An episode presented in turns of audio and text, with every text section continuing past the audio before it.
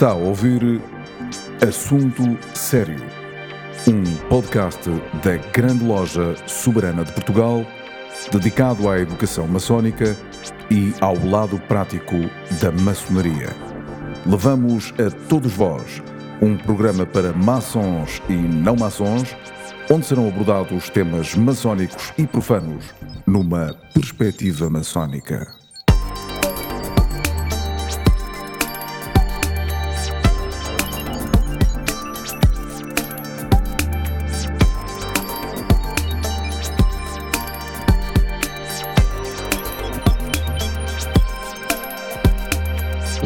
Bem-vindos a mais um podcast da Grande Loja Soberana de Portugal.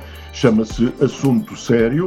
É um podcast que tem mais de um ano de existência e é ouvido em várias partes do mundo.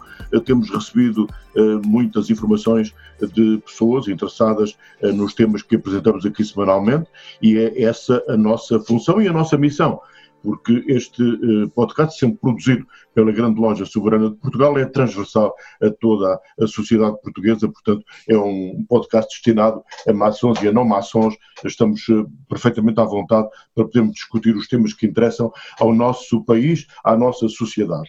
O tema desta semana vem na sequência eh, de, de, dos temas apresentados em semanas anteriores e agora nesta altura em que se luta contra o Covid-19 e tem a ver com as oportunidades de negócio em Portugal, naturalmente pós-Covid-19. Eu digo naturalmente porque é isto que nos interessa nesta altura e nesta fase, perceber como é que vamos reagir a esta pandemia.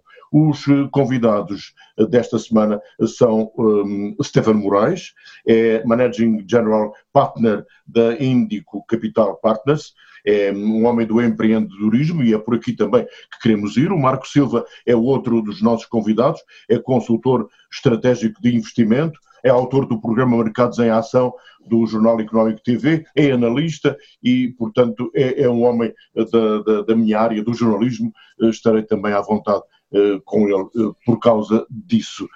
Eu começaria pelo Stefano Moraes, dando-lhe as boas-vindas, agradecendo muito a disponibilidade que tem em estar connosco esta semana e, e, naturalmente que o tema genérico que eu ponho e para começo de conversa é aquele que porei depois também ao barco e tem a ver com a retoma da nossa economia. Quero dar o pontapé de saída, Stefano Moraes. Muito obrigado, muito obrigado pelo vosso convite, que muito me honra, uh, e realmente este, são, este é o tema da atualidade, ou seja, o que é que se vai fazer uh, para retornarmos à, à, normalidade, nomeadamente à normalidade uh, económica. Peço desculpa.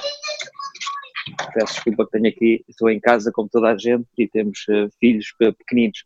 Um, e portanto, o, o, que eu ia dizer era o seguinte: um, temos todos que equilibrar a questão da saúde com a questão da economia, naturalmente. Uh, temos que evitar, como sociedade, ter uh, o custo de vidas humanas associado a, esta, a este desastre que se abateu sobre o, sobre o mundo, que, que de certa forma já era previsto uh, por muitos especialistas nos, nas últimas décadas.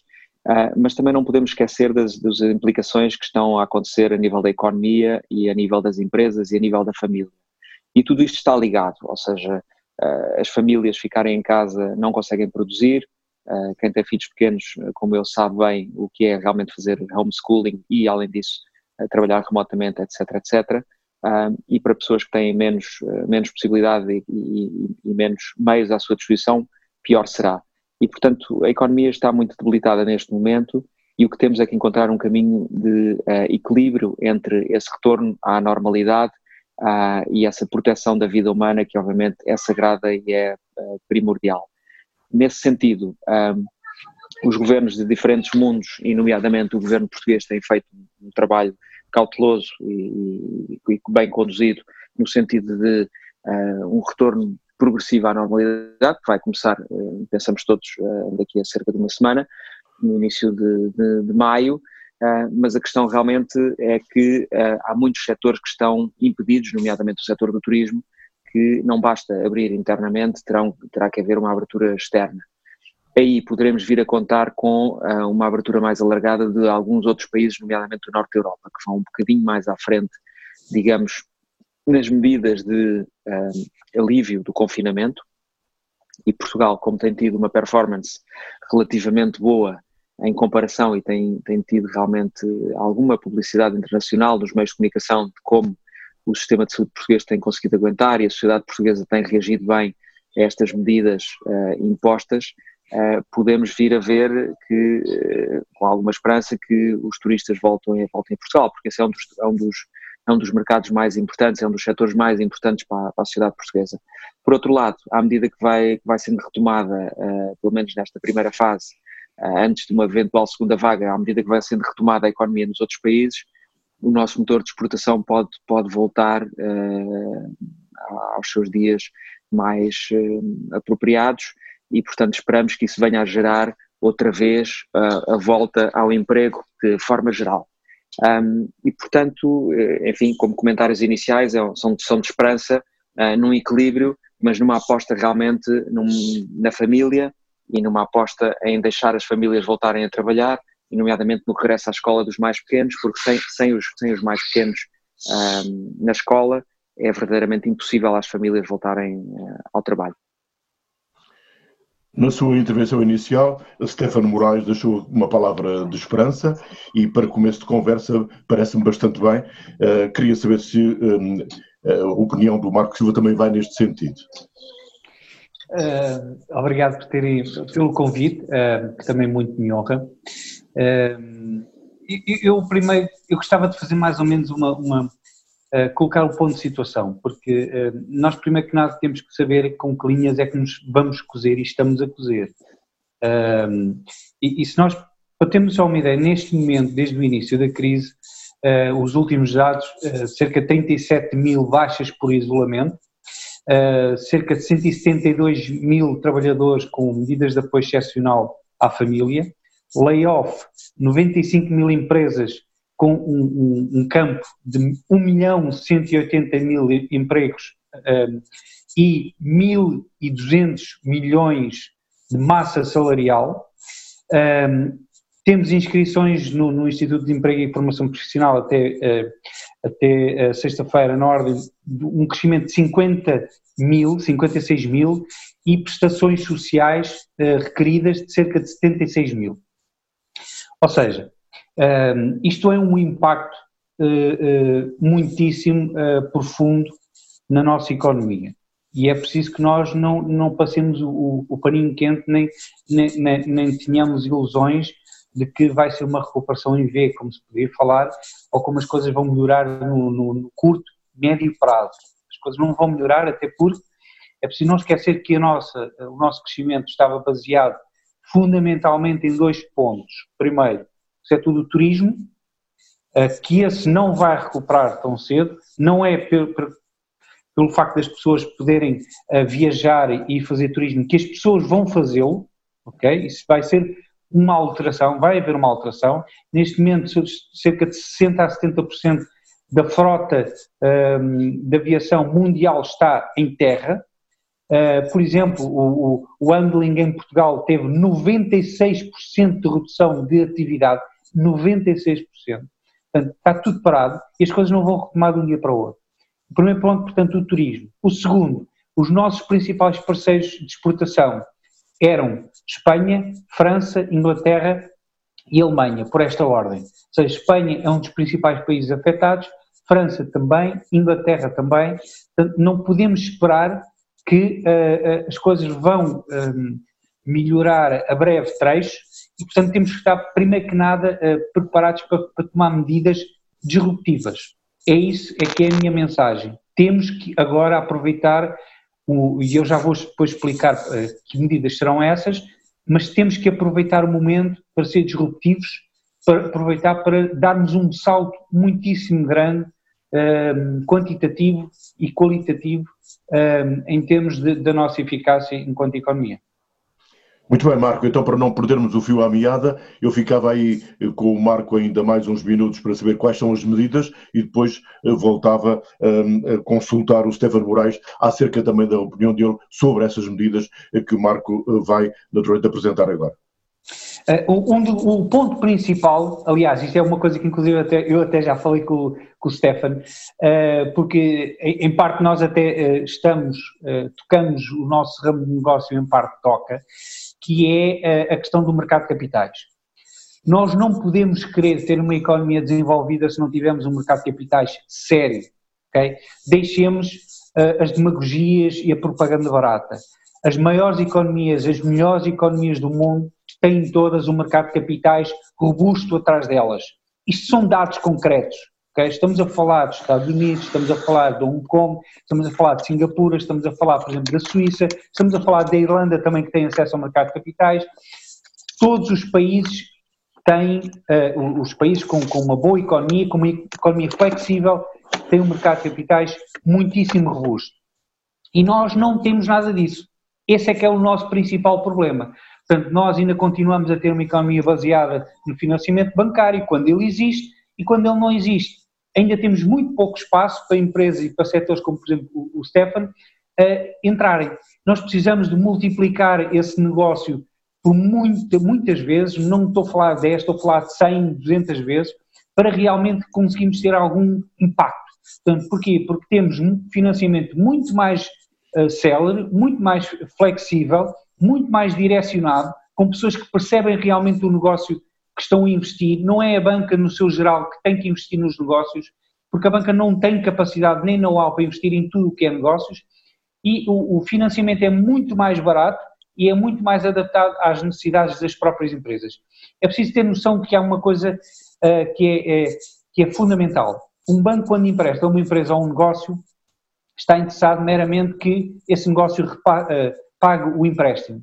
Um, um investidor uh, especializado, quando investe num, num, empreendedor, numa empresa, está interessado não apenas que, que o seu dinheiro seja devolvido, mas está interessado que o negócio cresça e muito, porque quanto mais crescer, mais ele vai ganhar no, no final. E para ganhar no final, geralmente é através da entrada do mercado de capital, ou seja, entrada em bolsa.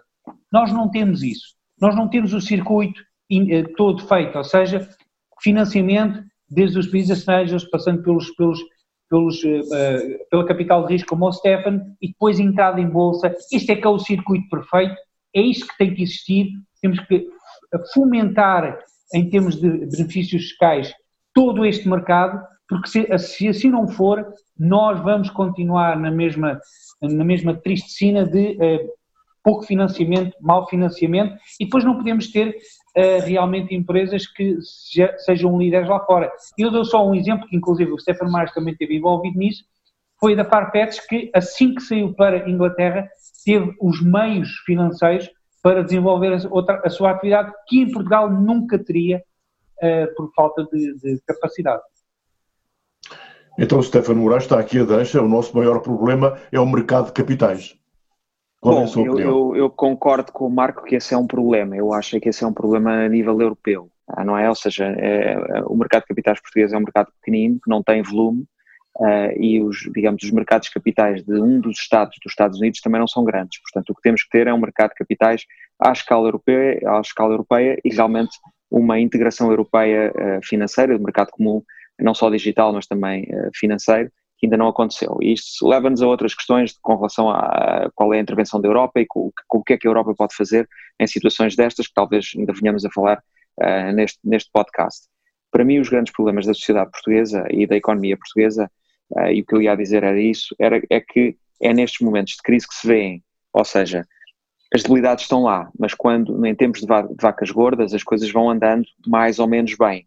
Uh, as empresas vão, vão, vai havendo turismo, vai havendo exportações, etc, etc. Quando há uma crise é que Portugal uh, apanha uma pneumonia imediatamente, e eu, eu concordo com o Marco plenamente que uh, nós estamos frente a uma pneumonia do país, portanto um Covid-19 generalizado na economia nacional, provavelmente, porque já vimos nas, nas crises anteriores, e eu, na minha vida, vou para, vou para a quarta, que eu me lembro, a quarta grande recessão, e, portanto, basicamente o que acontece é que começa com um determinado setor, neste caso, ainda por cima foi em todos os setores ao mesmo tempo, e depois as coisas arrastam-se porque aquele setor leva também a banca a entrar em crise e a, banca, a banca leva o país a entrar em crise e, e, por aí fora, e depois, no fim, alguém tem que pagar a conta. E, e depois, no fim, como vimos, vêm as medidas da austeridade, vem o aumento de impostos, ou vem um endividamento uh, excessivo para o país. Vamos ver o que é que vai acontecer uh, desta vez. Mas, portanto, para mim o problema não é só os mercados capitais, que para mim é uma questão de escala europeia, é uma questão mais de estrutura da sociedade portuguesa. E a estrutura da sociedade portuguesa começa com um, conceitos tão etéreos, se calhar, como a meritocracia. Ou seja, o que nós vemos nos países mais desenvolvidos são, é que as pessoas mais capazes, as pessoas que têm mais a dar à sociedade, são as pessoas que ocupam os lugares, digamos, de decisão, as pessoas mais preparadas. Ora, nem vou especificar para Portugal, mas de forma geral nos países do sul da Europa e seguramente nos países eh, menos desenvolvidos à, à escala mundial, eh, o que vemos é que a meritocracia tem um papel não tão importante como devia. E quando eu digo meritocracia não é uma questão académica, ou seja, é uma questão realmente de serem as pessoas certas para, para, para o lugar certo. Vemos como é que países como por exemplo, França, que tem graves conflitos sociais e que tem graves problemas até de imigração e de outra, e de outra natureza, mas tem mantido o seu uh, status mundial uh, com grandes empresas e com um grande poderio mundial, ou mesmo Inglaterra, apesar do Brexit, porque tem realmente à frente das suas estruturas governativas uh, e, de, e, de, e, empresariais pessoas de grande calibre intelectual, geralmente, quer se goste do que eles defendem ou, ou, ou não defendem. Uh, e, portanto, para mim, um dos grandes problemas da sociedade portuguesa que se reflete depois nestas, nestas alturas é uma debilidade das nossas estruturas, digamos, de liderança, seja nas empresas, seja a nível dos, dos governos. Isso leva a que, eh, de forma geral, haja uma certa uh, dificuldade em tomar decisões na altura em que, em que estamos a passar por, por momentos difíceis e que as medidas que são adotadas, e não vou agora estar aqui a, particularizar para, para, o estado atual e para a pandemia atual ou para o governo atual, de todo, ou seja, isto é, um, é uma questão que é transversal uh, às décadas que vão passando e às, e às crises que nós vamos passando.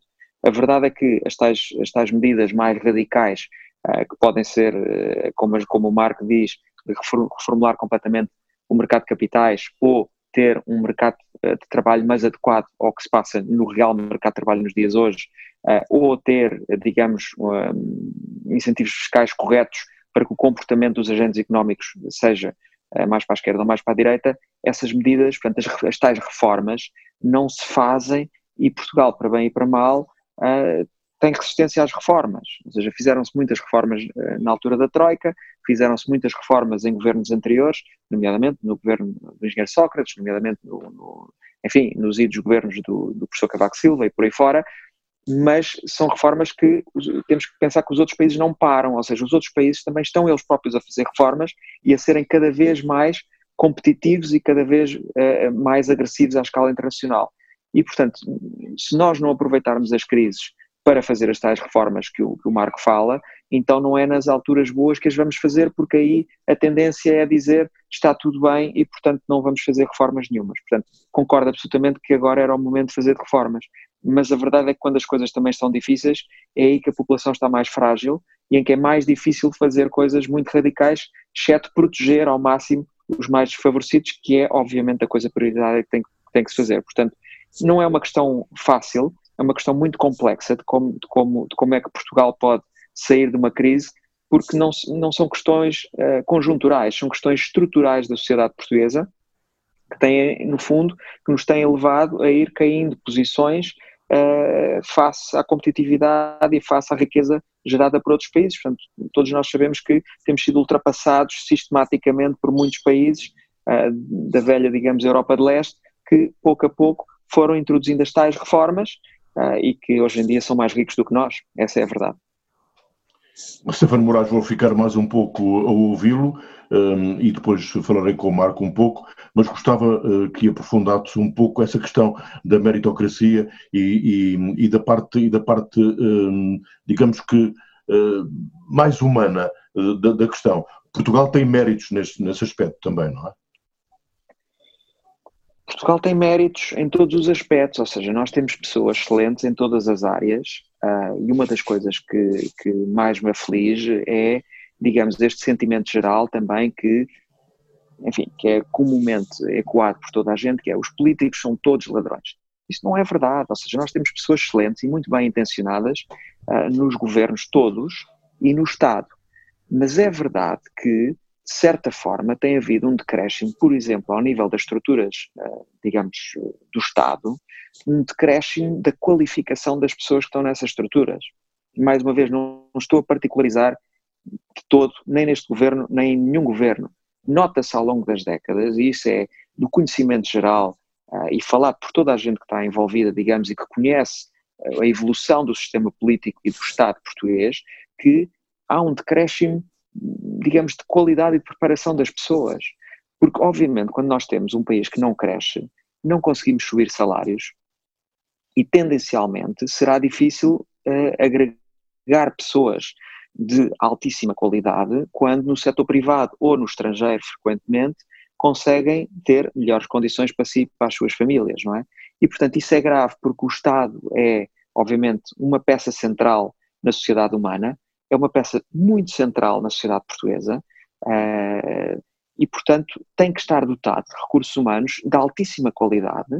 Uh, e, e, entramos aqui sempre na questão: tem gente a mais, tem gente a menos? Bom, obviamente tem gente a mais em algumas áreas e tem gente a menos em, em, em outras áreas, mas essencialmente o que faltam são, de forma geral, lideranças muitíssimo preparadas para os dias de hoje, porque o setor privado também se vai sofisticando, obviamente, e portanto o Estado tem que estar à altura como regulador e como decisor de como deve ser a alocação de recursos e como é que deve deixar a iniciativa privada uh, ser o motor de crescimento, sendo ele próprio também um enabler, digamos, desse crescimento.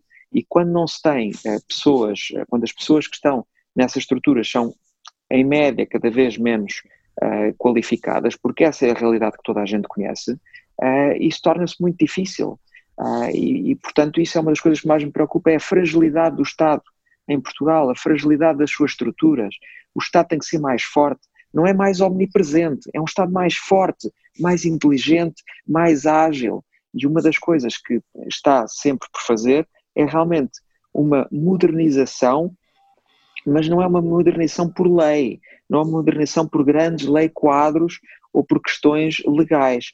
É uma, é uma espécie de reestruturação de processos e da forma de operar que é muito micro, porque isso é que o cidadão normal e as empresas normais sentem. As empresas não sentem bem o impacto da lei eh, propriamente dito, pelo menos as PMEs. O que sentem é o impacto de, da convivência com o Estado, o, o impacto de como é que os processos são tratados, onde é que eles ficam parados, porquê é que ficam parados. Isso é o que muitas vezes os investidores internacionais se queixam, é a imprevisibilidade. Não é só a imprevisibilidade fiscal, é a imprevisibilidade do próprio, do próprio processo. E, e, e, muitas vezes não estamos aqui a falar também porque as pessoas gostam muito, ah, é corrupção. Não é corrupção, eu estou convencido que, obviamente, haverá corrupção em Portugal, mas não é uma escala, às vezes, que se diz. Enfim, é tudo debatível, mas nós não somos propriamente um país do terceiro mundo em, em que é corrupção a cada esquina. Não é isso, já foi mais. Eu penso que não é isso. A questão é a questão dos, das, das, decisões, das pequenas decisões, dos passos infindáveis. Veja-se agora, por exemplo, uh, os pacotes meritórios que o governo colocou realmente no mercado para ajudar com o layoff, com os empréstimos, com garantias do Estado, etc. Mas a verdade é que o dinheiro não chega. E não chega porque estará, haverá um bottleneck em algum sítio é algum processo burocrático que se calhar é necessário, mas que isso sim tem que ser atacado e, portanto, o que eu vejo é muitas vezes a falta de capacidade dos, dos sucessivos governos em irem ao detalhe, porque não têm tempo, porque também estão muito presos na agenda mediática e na agenda macro. Uh, e depois o, o Estado por baixo dos governos não tem capacidade de se reformar para suprir essas dificuldades e mudar o modus operandi do dia a dia no interface com os cidadãos. É por isso que programas como o Simplex e outros que tal, que não têm o nome de Simplex, mas que as autarquias e outras estruturas mais centrais ou menos centrais fazem, são fundamentais porque essas sim causam a diferença na, na vida comum do cidadão. E isso está relacionado com a meritocracia, porque se nós tivermos pessoas boas à frente dessas estruturas e se lhes pagarmos bem, elas vão introduzir. Portanto, não pode depender tudo do Presidente da República e do Primeiro-Ministro e dos Ministros. Nós temos que ter gente boa a todos os níveis no Estado que possa tomar decisões em média mais certas para a sociedade e isso é o que eu vejo uma certa degradação década após década. E os outros países não estão à espera. Os outros países também têm esses desafios, mas muitos deles estão a avançar com a digitalização este programa da transição digital do Estado e da economia é fundamental e é uma das coisas boas que está a ser feita, mas tem que ir à parte micro, aos processos micro. Há aqui coisas muito interessantes que o Stefan disse, uh, aliás, que eu concordo uh, quase na totalidade, uh, e, que são muito importantes. Primeiro, a questão que, que ele referiu das leis, depois e o impacto micro é fundamental. Eu vou-vos dar só um exemplo para, para, para, para, terem noção. esta questão do layoff ou, dos, ou do, dos, dos apoios. como é que é possível que a Segurança Social, por exemplo, tenha que ter esperado até dia 1 de abril para receber os pedidos e, e por, por, motivos burocráticos só começa a pagar em maio. Qual é a lógica disto? Porque é assim que ele estipulou, que é preciso um mês, só para começar a pagar no mês a seguir. Quer dizer, nós não conseguimos ser flexíveis ao ponto de perceber que neste momento existe uma urgência e que não, não, não temos que esperar um mês para fazer o pagamento e que os, os pedidos deveriam ter sido começar a ser aceitos logo na hora, e não só passado uma semana? São estas pequeninas coisas que depois, Sim. como o Stefan diz, o dinheiro não chega. Assim como, por exemplo, o Ministro da Economia disse que já existia 400 milhões de, de créditos aprovados, mas ainda não tinha saído quase nada porque havia burocracias uh, ao, ao nível da banca. Então, mas é exatamente isso que nós temos que fazer num cenário de emergência, retirar essas burocracias. Porque é isso é que nos vai permitir ser flexíveis e ser eficientes. Ora, isto não foi retirado. Portanto, nós não precisamos de, de, de, eh, de muitas leis e, e também uh, uh, concordo com o Stefan refere a, a questão de temos muitas leis quadros, fazemos muitas coisas, mas o que é certo é que reformas, como o Nuno Garupa uh, costuma dizer, nós mexemos no acessório para não mexermos no essencial, porque o essencial geralmente abala os interesses do, do regime do sistema. E isso é um ponto muito importante, vai ao ponto do mérito, da meritocracia que o Stefan diz, e ele está habituado, obviamente, porque está habituado também e tem, e, e tem contato com uma mentalidade norte-americana em que o mérito é essencial. E o mérito é a base disto tudo. Um dos bons aspectos do mercado de capitais é que se baseia no mérito, não se baseia nos favores, essencialmente. Portanto, a meritocracia é fundamental, nós temos que ir por ela, temos, para responder também à tua pergunta que fizeste, oh, oh, Stefano, temos recursos humanos excelentes, que assim que vão lá para fora, têm, dão cartas em tudo quase uh, uh, que tocam, uh, quando as nossas empresas vão lá para fora, também têm resultados excelentes, agora cá dentro é que as coisas não funcionam, não é por causa dos recursos humanos, é por causa exatamente da falta de liderança que nós temos. Nós não temos líderes que tenham capacidade de se prender uh, dos interesses uh, uh, do regime, basicamente, do, do, do, aparelho partidário, dos aparelhos partidários, é essa, aí é que está a corrupção. A corrupção não é geral, mas a corrupção num determinado sítio um, contamina quase tudo e consegue prender uma economia. E é preciso ter noção de um conceito que o, que o, o Stefano referiu, que essa é, um, é, uma das traves mestras daquilo que nós temos que, que, uh, reestruturar e perceber muito bem, enquanto país, enquanto sociedade, que é isto. Crescer não quer dizer rigorosamente nada. Se nós crescemos abaixo dos nossos concorrentes, nós não vamos ter sucesso.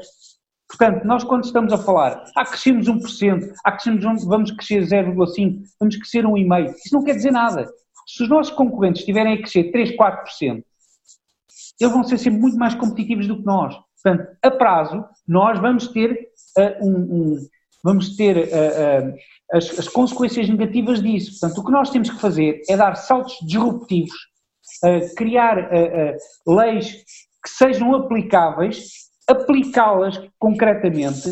Um, e, e, o, o falou na, na, questão do simplex. Há 10 anos que nós devíamos ter video, videoconferências em todas as salas de tribunais. Ainda hoje não temos.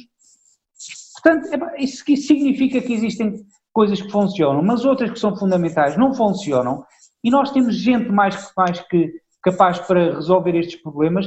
Muitas vezes falta é o interesse político, é só isto. Uh, e, portanto, nós temos que perceber que temos que apostar claramente em ser muito mais eficientes, muito mais competitivos. A palavra de ordem é competitivos. Uh, e isso o mercado de capitais consegue, consegue uh, auxiliar uh, fortemente. Por último, só uma, uma, uma, referência ao que o Stefano referiu, nomeadamente a questão da Europa. Isto é, é, é, um, é um, é um tema muito, muito, muito importante. Por exemplo, nesta fase, nas duas primeiras semanas, a Fed, Banco Central norte-americano, injetou tanto dinheiro em duas semanas como tinha injetado uh, na crise financeira em 80 semanas no primeiro pacote de auxílio, o Quantitative Easing 1, e em 110 semanas uh, no Quantitative Easing 3. Ou seja, foi muito rápido e, mais importante, foi muito uh, direcionado para a economia real. Neste momento, a FED já está, inclusive, a entrar nos apoios, nos empréstimos aos pequenos e médios negócios. Isto é extremamente importante e é por isso é que depois a Bolsa norte-americana tem uma, uma, uma, subidas ou uma recuperação muitíssimo diferente da, da europeia. Ao contrário, o nosso Banco Central não investe da mesma forma, não apoia da mesma forma e nós ainda andamos a discutir no Eurogrupo como é que vamos emprestar às pequenas e médias empresas. Portanto, estamos atrasadíssimos, não somos eficazes no sentido de dar o dinheiro às empresas que precisam e isto vai ter, eh, e o risco é só este, é eh, impedirmos que um problema de liquidez se transforme num, num problema generalizado de solvência da economia. Atenção, porque para já é um problema de liquidez, mas rapidamente se transforma num problema de solvabilidade. E aí teremos uh, muito mais problemas depois na recuperação. O Marco Silva e o Stefano Moraes falaram uh, do excesso de burocracia e da falta de liderança, falaram também em competitividade e eu agora pegava, uh, creio que não vou, não vou fugir à verdade se disser isto, um, o, o Stefano Moraes terá dito que 2019 foi o melhor ano para o ecossistema empreendedor português. Eu queria saber o que vai ser 2020. Posso começar pelo Marco e depois uh, com o Stefano. Assim, eu acho que 2020 vai ser um ano, vai ser um ano uh, perdido, para uma grande parte, mas há outra parte, aliás, e porque nós temos gente muito boa, nós temos empreendedores muito bons que querem realmente fazer caminho. O problema é depois, em muitos casos, chocam com o Estado e com, e, e, e com as um, incongruências que o Estado tem. Um, vamos ver uh, o que é que se conseguirá fazer. Agora é assim, se nós não tivermos investidores, não tivermos um mercado de capitais para apoiar os empreendedores, dificilmente conseguiremos fazer algo de muito eh, relevante. Até porque, nesta fase, as incógnitas são mais que muitas, portanto, não estou a ver que 2020 possa ser alguma coisa de, de interessante. Talvez 2021, mas se nós realmente mudarmos Uh, tivemos uma disrupção, criar um mercado de capitais, apostar claramente na competitividade e principalmente também, por favor, apostar na mentalidade. Porque a questão da meritocracia é muito simples. Uma pessoa que em Portugal tenha um negócio, um empreendedor, e por acaso falhe, que é o mais, mais lógico é que falhe, essa pessoa está queimada quase para a vida. Nos Estados Unidos, enquanto não falhar três vezes, quase que ainda não tem uh, uh, currículo suficiente para, para, para, ter mérito. Isto faz toda a diferença. Mas aí eu deixo o Stefan falar que uh, terá bastante mais conhecimentos do que eu. Está aqui a deixa, Stefan Moraes. Obrigado. Não, eu ia só retomar aqui antes de, de, de entrar um bocadinho mais a, mais a fundo na questão do, do ecossistema português, uh, ia só dar aqui umas, umas notas prévias uh, em resposta ao que também o Marco disse. Uh, eu acho que há aqui um, um problema de base, eu gostava de dedicar dois ou três minutos. Em Portugal o que se sente é, um, é uma falta de sentido de urgência. Quando o Marco diz, basicamente, porque é que não se devolve o dinheiro, digamos, uh, às pessoas, ou se paga aos layoffs, ou etc., é esta falta de sentido de urgência que às vezes, misturada com uma falta de pragmatismo, nos, nos leva a ficar para trás. Nós somos um país relativamente pequeno, uh, enfim, não somos tão pequeno como Singapura, que é uma ilha que, enfim, que se pode gerir de uma forma um bocadinho mais fácil, mas somos suficientemente pequenos para, sermos, para podermos ser ágeis. E somos ágeis, mas não somos suficientemente ágeis, ou seja, eu acho que nós vivemos todos de certa forma um bocadinho resignados, ou seja, há sol, as coisas enfim são más, mas não são assim tão más, as coisas vão andando, e o que eu noto em, eu, eu, eu, lido muito com investidores internacionais, não é? Do Norte da Europa em particular e, e, dos Estados Unidos. Eles têm, não só têm uma profundidade que sinceramente é maior, ou seja, há, uma profundidade de análise eh, e desmiuçar das coisas eh, muito maior. Portanto, aí há uma decalagem, digamos, de conhecimento entre esses países e nós, é inegável em todas as áreas. Não quer dizer que em Portugal não haja especialistas para tudo, mas de forma geral como sociedade, ou seja, são sociedades em que vão mais a fundo na, na análise das questões, particularmente quem está nas, nas lideranças. Mas essencialmente há uma espécie de um sentido de urgência maior, ou seja, eu diria que os, norte, os, os europeus do norte eh, e os, e os americanos e esse tipo de culturas são mais ambiciosas, ou seja, querem fazer mais coisas.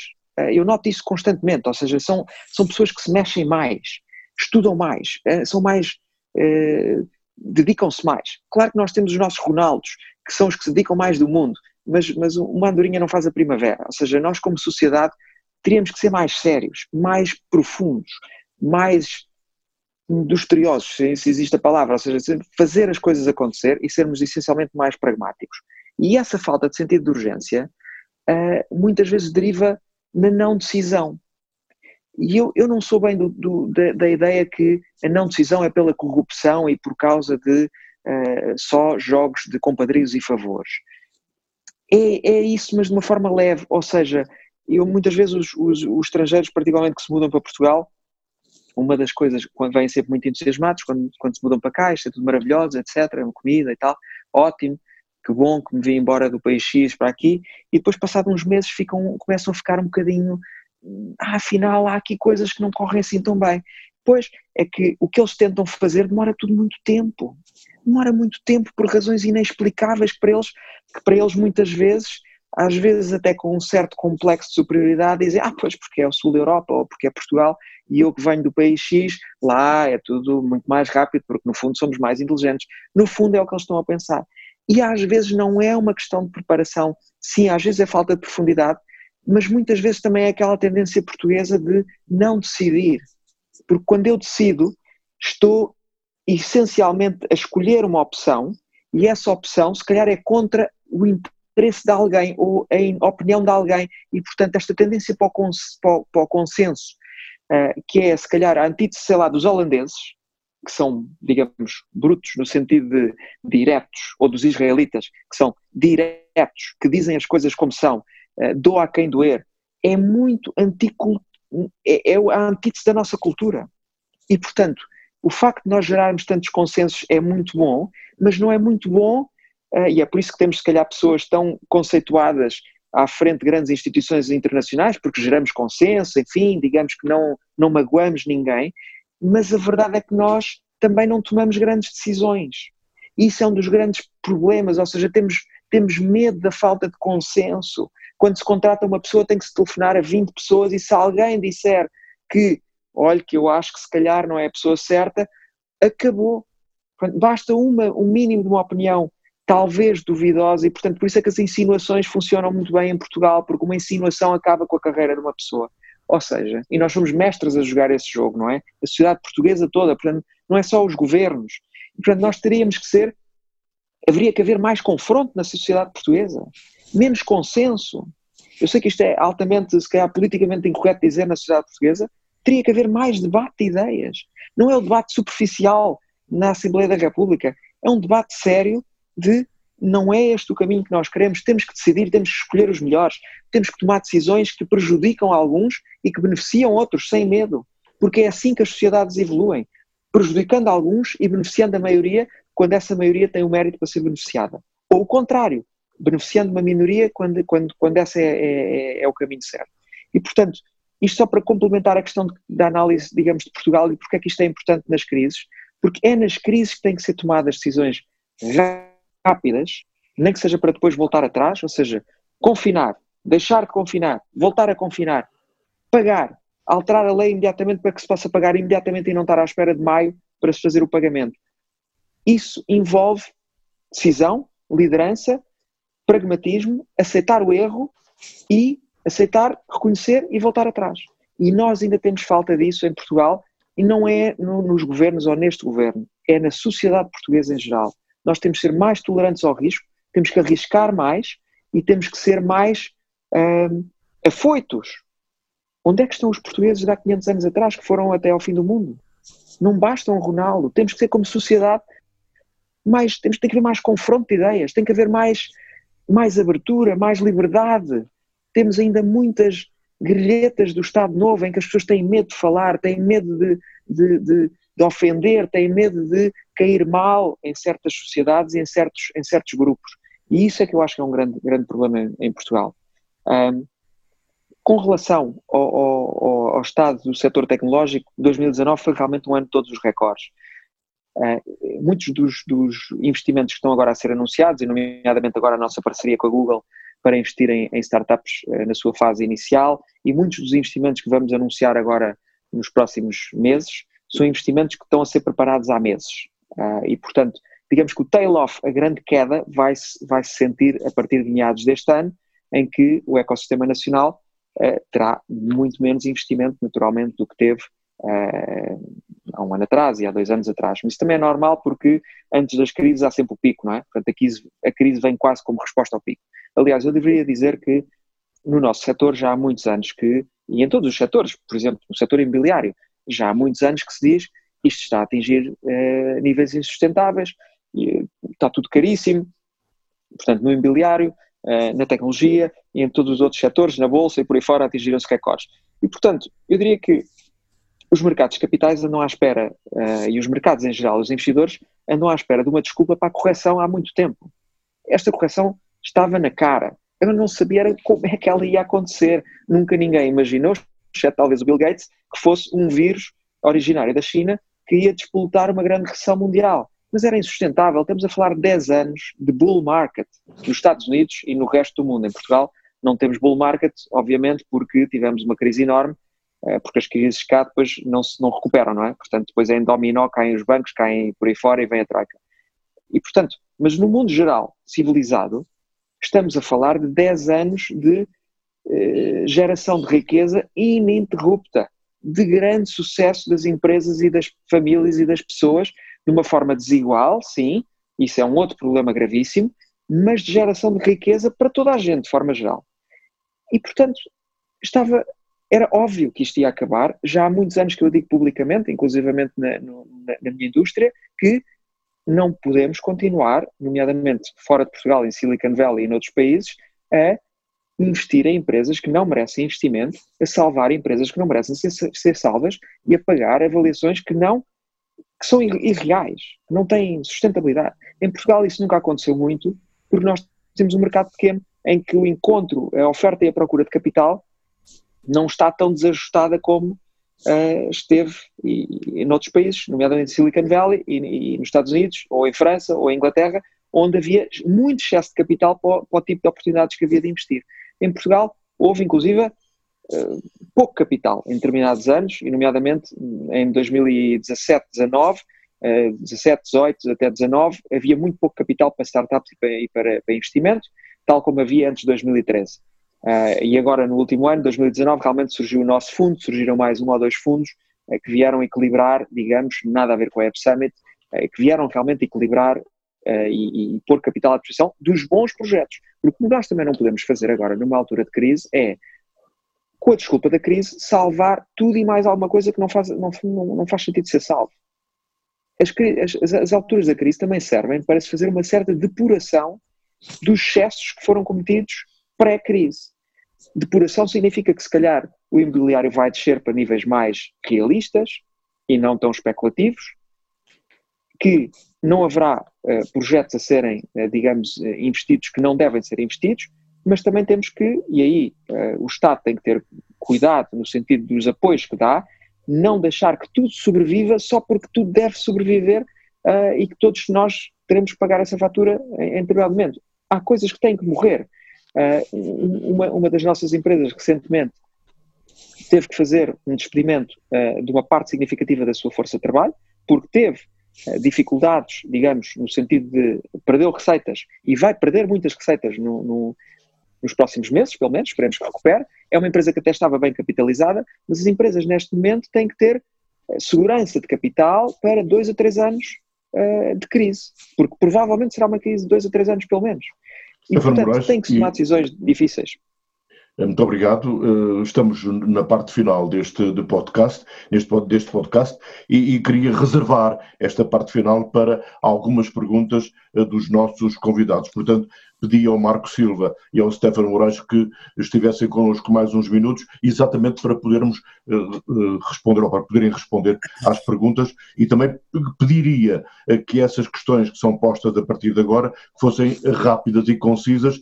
Eu começava pelo muito respeitável grão-mestre da, da Grande Loja Soberana de Portugal, João Pestana Dias. Uh, obrigado, Fernando Correia, e mais uma vez muito obrigado aos nossos convidados, uh, ao Marco e ao Steven, porque, porque realmente uh, vieram trazer uma clarividência àquilo que às vezes nós ouvimos que é fora do normal. Que há muita gente que fala, que fala, que fala, como diz o outro, e não diz nada. E vocês disseram muito e em pouco tempo. Uh, dois ou três pontos rápidos, uh, que já foi aqui dito, e talvez pelo facto de ter alguma experiência também com, com a sociedade americana, eu, eu ouvi com bastante agrado aquilo que foi dito. Primeiro, mais vale uma má decisão do que uma indecisão. Sem dúvida absolutamente nenhuma. Aquilo tanto que o Stephen disse, como o Mark disse, é, é algo que está é, impregnado na sociedade americana, que também tem os seus problemas e graves, e agora começamos a ver até uma sociedade americana que eu não conhecia, pouca gente conhecia, que acho que os, os próprios americanos estão um pouco surpresos com isto, e temos aqui uma americana também a ouvir, Uh, mas realmente é isso, quer dizer, um, um, um, um empresário quando falha, ele lhe dá ainda mais valor, porque sabem que se ele já falhou, já não vai voltar a falhar.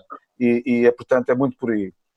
Portanto, hum, eh, eu, eu na, na, minha vida eh, profissional lidei muito com eh, multinacionais holandesas e, por exemplo, turcas, e, e tenho uma forma muito pragmática de fazerem as coisas, e recordo-me perfeitamente de algo que, que me está na memória. Eu trouxe um investidor turco para Portugal, um investidor bastante grande na área imobiliária, e ela dizia-me, olha João, sabes que uh, apresentaram-me toda a gente, apresentaram-me secretários de Estado, presidentes de Câmara, uh, ministros, todos muito simpáticos, mas sabes, não deu em nada, ainda não fiz nada.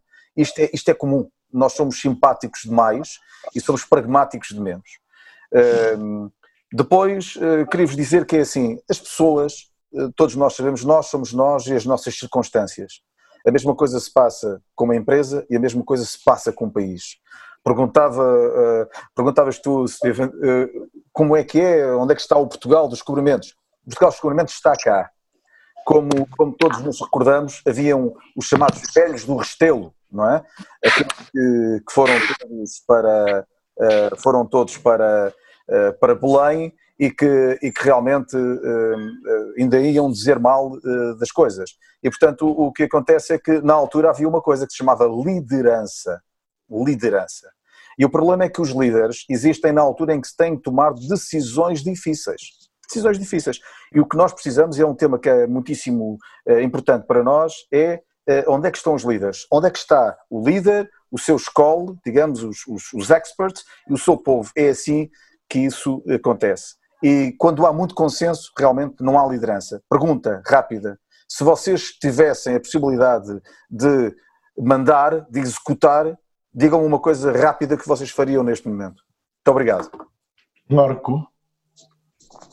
É, é muito simples, para mim é que nada punha os gestores de risco a, a gerir uma, uma, uma, uma, crise, que é isso que não se, não se faz em Portugal. Gestores de crises para, para crises. O problema é que nós temos políticos a gerir crises e isso não resulta, nunca há de resultar. São os gestores de crise que não são obrigatoriamente uh, experts em nada, a não ser gerir crises saber o que é que é importante, ouvir toda a gente importante e decidir. Porque um gestor de crises é uma pessoa com uma alta capacidade de decisão. Há muitas soluções que nós podemos aplicar. É preciso é ouvir quem interessa e decidir um, sem qualquer tipo de, de, de, de dúvida. Stefano Moraes. Isto é uma pergunta complicada, mas eu o que faria neste momento, em particular porque estou muito preocupado com a questão uh, desta, do balanço entre a economia e a saúde, eu neste momento segmentava muito bem uh, a população de risco da, da, população que não é de risco, tomava medidas de proteção uh, forte à população de risco e o resto da população libertava do confinamento completamente e punha o país a funcionar em pleno. Faria-o provavelmente com a obrigatoriedade do uso de máscaras para toda a gente em todos os espaços. uh, que é uma coisa que já se faz em muitos países há muitos anos, nomeadamente os países asiáticos que, que sofreram já várias crises destas e que resulta muito bem. Agora, nós não podemos é continuar com toda a gente confinada quando cada vez mais se vê que o risco de saúde está muito concentrado em alguns segmentos de risco da população, uh, que têm que ser muito bem acautelados, porque senão é um desastre nacional. Mas eu penso que até agora foi tudo bem feito, a partir de agora tem que ser uma segmentação e tem que haver uma libertação rápida uh, da economia. Agora a pergunta do muito respeitável vice-grão-mestre da grande loja soberana de Portugal, Abílio Silva. Muito obrigado, Fernando. Uh, saudar o Marco e o Stefan. Uh, eu subscrevo que temos de ter, de facto, um, um, excelente mercado de capitais, acabar com as burocracias e os burocratas e que a meritocracia tende a entrar no ADN da nossa sociedade, assim como uh, a coragem para tomar decisões. Nós tínhamos de um período de euforia artificial, no meu entender, resultante do grande momento em que vivia o setor do turismo e, consequentemente, do imobiliário. Contudo, uma vez mais, não aprendemos e não estruturamos o país convenientemente. Acredito, como já disse aqui em várias conferências, que estamos a iniciar uma nova ordem mundial. Vamos ter profissões que vão terminar, setores de atividade que vão retroceder muitos anos e comportamentos sociais profundamente alterados. No entanto, são nestas épocas disruptivas que também surgem novas oportunidades e os paradigmas são alterados. A minha pergunta para ambos é, face ao tremendo desenvolvimento tecnológico que tem ocorrido no mundo nestas últimas uh, décadas, nomeadamente na última década, e apesar de todos os constrangimentos decorrentes do incontornável Covid-19, quais serão as áreas, se é que já podemos antever, tomarão a dianteira nesta nova ordem mundial? Continuaremos a falar de digitalização, do IoT, de cybersecurity, ou surgirão novas áreas, perdão, e modelos disruptivos que levem de alguma forma os empreendedores, eh, startups, os jovens deste país a terem alguma esperança no futuro próximo? É esta a minha questão e muito obrigado por estarem no nosso fórum. Stefano Moraes eu se calhar eh, tomo essa porque nós vemos já, aliás, no nosso portfólio algumas empresas, eh, bastantes mesmo, que estão, na realidade, a beneficiar com a crise. Ou seja, o que aconteceu, por exemplo, na China em 2003, se não me engano, que foi a crise do MERS ou do SARS, agora já não me lembro, mas uma das primeiras grandes crises em que, que obrigou ao confinamento foi que foi aí que as pessoas começaram a comprar online. Ou seja, eh, estas crises levam realmente a mudanças de comportamento significativas. Uh, e um, um, um, dos cartoons que está aí muito agora em, em, em, voga é realmente que todas as empresas falavam em transição digital, mas era mais ou menos uma linha de marketing e era para fazer umas piadas na internet, etc. E agora, o, o, o, o que realmente está a obrigar a transição digital das empresas todas e da sociedade, seja dos consumidores, que finalmente começam a não ter medo de pôr o cartão de crédito para comprar alguma coisa online, seja dos decisores empresariais que não achavam que era impossível gerir as suas empresas remotamente e que agora estão todos em casa e os seus clientes estão todos em casa a comprar uh, online e a interagir online, é que esses decisores de topo, incluindo do Estado, estão a perceber que a transição digital é inevitável neste momento e, portanto, este vai ser uma grande aceleração em áreas óbvias como a educação, a comunicação, as próprias compras online. Eu, quando estava em Harvard em 2000, 2002, eu comprava mais coisas online do que hoje em dia em Portugal em 2020. Estamos a falar de um atraso de 20 anos. Já na altura, os americanos faziam mais vida online do que a sociedade portuguesa faz agora. Nós temos uma, uma baixa taxa de penetração do comércio online em Portugal, também porque não nos são dadas opções. Os supermercados portugueses não têm opções online, estão agora a começar a ter umas opções online as que têm são em geral fracas, os produtos são mal, mal escolhidos e por aí fora. Ou seja, a sociedade não se preparou e agora vai ser obrigada a preparar-se para essa transição. Portanto, sim, é o momento finalmente de se passar a fazer a sua vida muito mais uh, online. Por outro lado, eu acho que vai haver, e, e tal como houve se calhar nos, nos loucos anos 20 de há 100 anos atrás, no momento em que este confinamento acabar, vai haver novamente uma explosão de atividade enorme porque psicologicamente as pessoas estão, neste momento, ansiosas por ir para os espaços externos, por uh, jantar fora de casa, por ir para a praia, por ir para a discoteca, por ir para fora de casa. E, portanto, é muito provável, e num tom positivo, eu acho que devemos pensar que quando a retoma acontecer, e se calhar vai ser primeiro noutros países do que em Portugal, porque em Portugal tem sempre este efeito dominó e de arrasto, esses países vão gastar muito seriamente tudo o que pouparam nestes meses que estão agora confinados e que não os deixam divertir-se, eu tenho a certeza que as pessoas agora vão comprar muito mais. E, portanto, eu estou confiante que quando a retoma económica vier, nós podemos vir a ter uns anos 20 de grande pujança económica, tenho essa esperança. Marco Silva.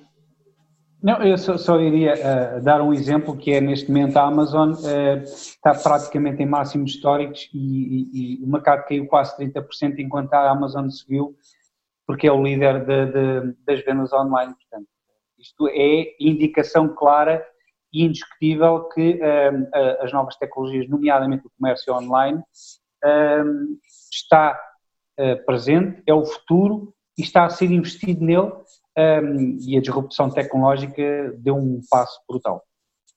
Agora a pergunta de Rafael Gomes.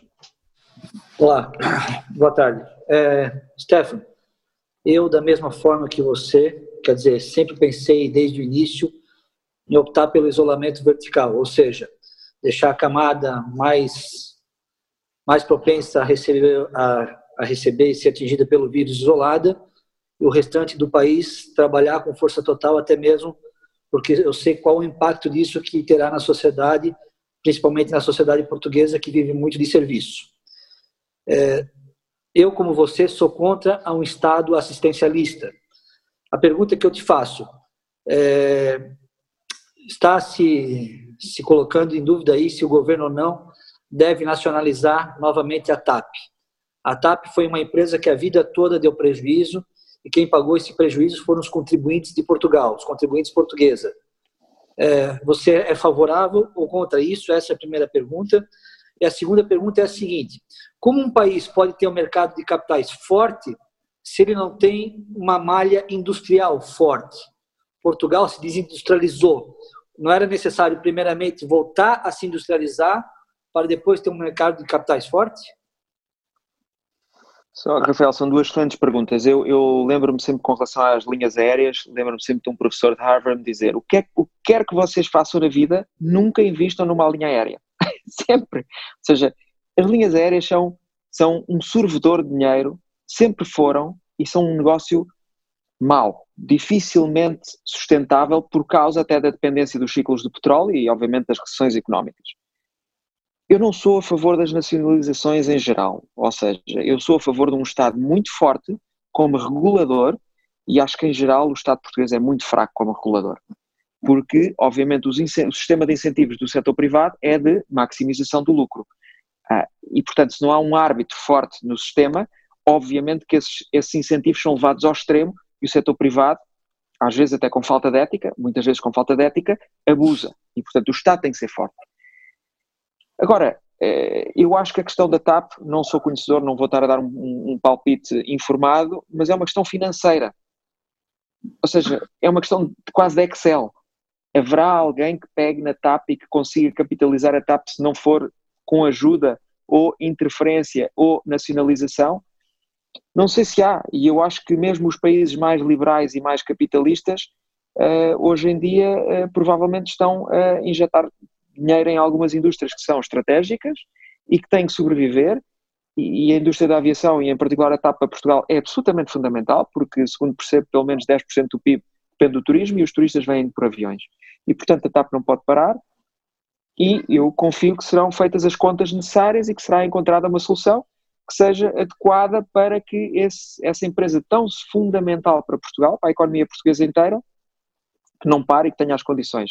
E se tiver que ser a nacionalização, bom, se calhar estamos a salvar os privados, porque a verdade é que a história mostra que investir numa companhia aérea é sempre má ideia. Com relação à segunda pergunta, com relação à indústria, sem dúvida, eh, mas mais uma vez, como é que fazemos isso? Ou seja, eh, não é por decreto que vamos industrializar, não é? Portanto, não é por planeamento central, porque esse, esse, essa utopia também já acabou e às vezes eu penso que às vezes as novas gerações não percebem isso, ou seja, a União Soviética era o cúmulo da planificação central e não funcionou, e portanto o Estado não é, não, não, não pode fazer tudo e não deve fazer tudo. Agora, há, há determinadas condições estruturais, uh, fiscais, e voltamos, uh, laborais, fiscais, uh, licenciamento, que muito foi feito, mas não o suficiente. Não o suficiente, ou seja, o Estado tem que ser mais amigo das empresas, mais amigo dos investidores, e tem que ser mais controlador de se essas empresas estão a corresponder em termos de leis e de leis laborais. Portanto, se houver mais empresas, vai haver mais industrialização e vai haver mais investimento externo. Se houver mais previsibilidade. e depois o Estado o que tem que garantir é que as empresas cumprem as leis, é, seja as leis laborais ou outras, mas, mas não interferir em tudo. E realmente, a mim, o, o que eu receio são os pequenos circuitos de aprovação, são os, os pequenos poderes que não são os ministros nem, nem os governos, são os pequenos poderes instalados nas diferentes estruturas do Estado, locais e centrais, que às vezes sem querer e às vezes de propósito causam barreiras a que as coisas aconteçam. Nós temos muita tendência para inventar problemas. Um, e ainda agora, recentemente, vi o Primeiro-Ministro também a falar sobre a questão do estado de emergência, se no dia 2, do dia 3, se a emergência é calamidade, com uma série de constitucionalistas a dizer que era inconstitucional. Bom, a, a realidade sobrepõe-se à, à inconstitucionalidade, é o que é. E, portanto, nós temos que ser mais pragmáticos e eu acho que aí é que estamos a falhar muito. Só vai haver industrialização se houver investimento externo e interno. Para haver investimento externo e interno, nós temos que ter condições atrativas para atrair esse investimento e para as empresas grandes e pequenas não irem todas para a Holanda, porque é aí que não pagam impostos. Porque nós estamos numa competitividade global e, portanto, nós não podemos obrigar as pessoas a investir em Portugal. O meu fundo investe em Portugal e é o meu propósito investir em Portugal. Mas só há um ou dois fundos da minha natureza em Portugal, não é por acaso. Não é por acaso. E, portanto, temos que ser mais amigos do investimento e não basta fazê-lo com leis. É fazê-lo com, com reestruturação profunda de processos, de como é que as coisas acontecem no terreno tal como, como fazemos nas empresas, quando é preciso reestruturar, não é uma lei que emana do Conselho de Administração. O que nós fazemos é ir ver quem é que está a fazer o quê e se está a fazer bem ou se está a fazer mal. E, portanto, eu acho que é uma, essa é a raiz do problema. Okay. Meus amigos, estamos eh, a chegar ao final deste podcast da Grande Loja Soberana de Portugal. Assunto sério. Eh, os nossos convidados foram Marco Silva e Stefano Moraes. Eh, convidados a quem eu agradeço muito a disponibilidade para este podcast, dizer que foi muito bom estar convosco, eh, ouvi com muita atenção e aprendi muito, e também quero agradecer a todos aqueles eh, que presencialmente estiveram neste podcast, digo presencialmente, embora a gravação tenha sido feita online. De qualquer modo, houve aqui muitas pessoas que estiveram connosco, isso é muito importante também. Falámos da realidade portuguesa, falámos da realidade europeia, falámos de esperança. Eu queria eh, terminar uh, evocando aqui o, o, António Lobo Antunes. O António dizia isto uh, que, que me parece muito interessante. Cada vez gosto mais de ser português e cada vez tenho mais orgulho no meu país. É-me insuportável ouvir dizer que somos um país pequeno e periférico. Muito bem, então precisamos de não ser um país pequeno e periférico, Precisamos de ser um país grande com gente grande. Muito obrigado. Até para a semana. Voltaremos com um novo podcast da Grande Loja Soberana de Portugal.